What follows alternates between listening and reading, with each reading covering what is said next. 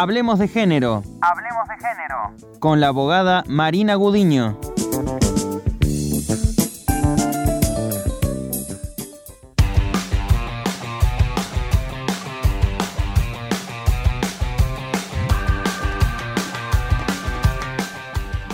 Y como todos los martes, una nueva columna de Hablemos de Género y para eso ya estamos en comunicación telefónica con la abogada Marina Gudiño desde Córdoba Capital. ¿Cómo te va Marina? Muy buenos días. Buenos días, ¿cómo están? Hola Marina, bienvenida una vez más a Noticias al Toque. Nos había quedado pendiente de la semana pasada hablar de la ley de equidad de género en los medios de comunicación que fue aprobada este mes y eh, en este sentido estaría bueno por ahí profundizar en esto, que no se trata de un proyecto de cupo ni de paridad, sino de equidad de género. Y ¿Cuál es la diferencia, cuál es la potencia que encierra este concepto? Exactamente.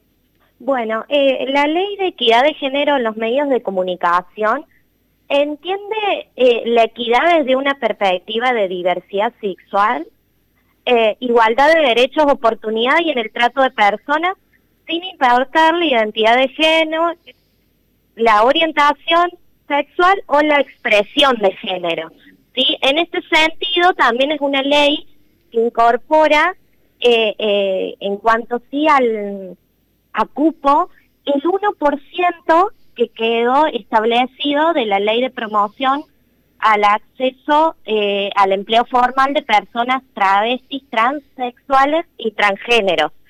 Pero más allá de ese porcentaje, no contempla, como las leyes de paridad, un porcentaje, es decir, 50, 50, 30, 70, ¿no?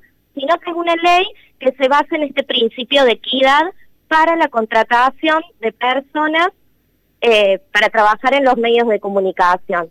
Principalmente o fundamentalmente regula los medios públicos, pero también la idea es que se adhieran los medios privados eh, y bueno, y para eso también se ofrecen determinados beneficios, ¿no?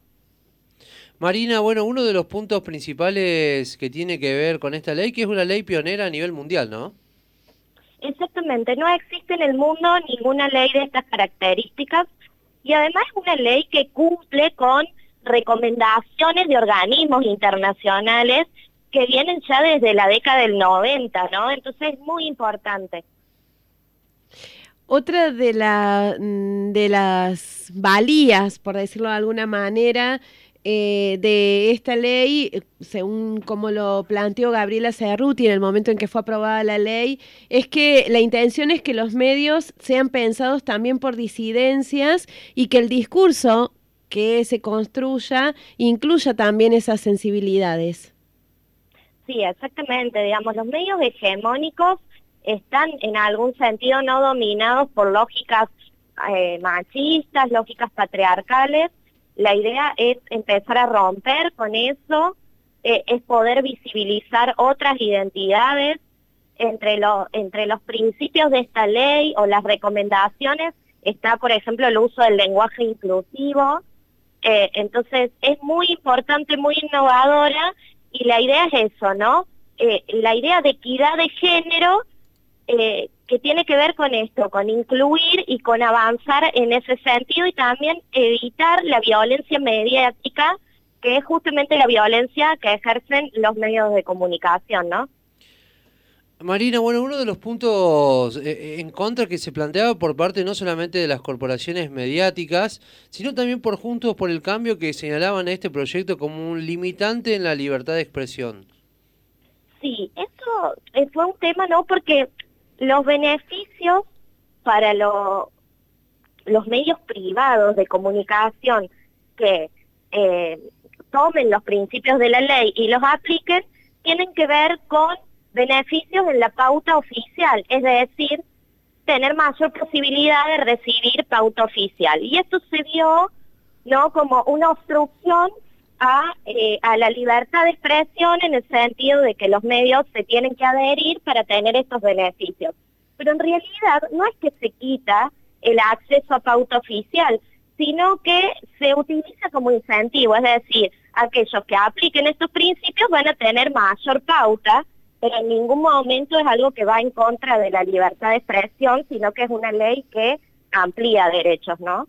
Pero además, eh, no, mm, no adherir a esta ley, ¿qué implicaría? ¿Quedarse en el discurso machista tradicional?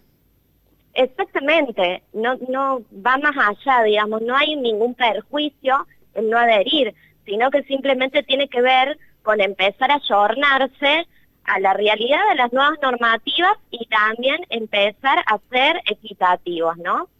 Y romper con ese discurso patriarcal y la violencia mediática que tanto daño hace.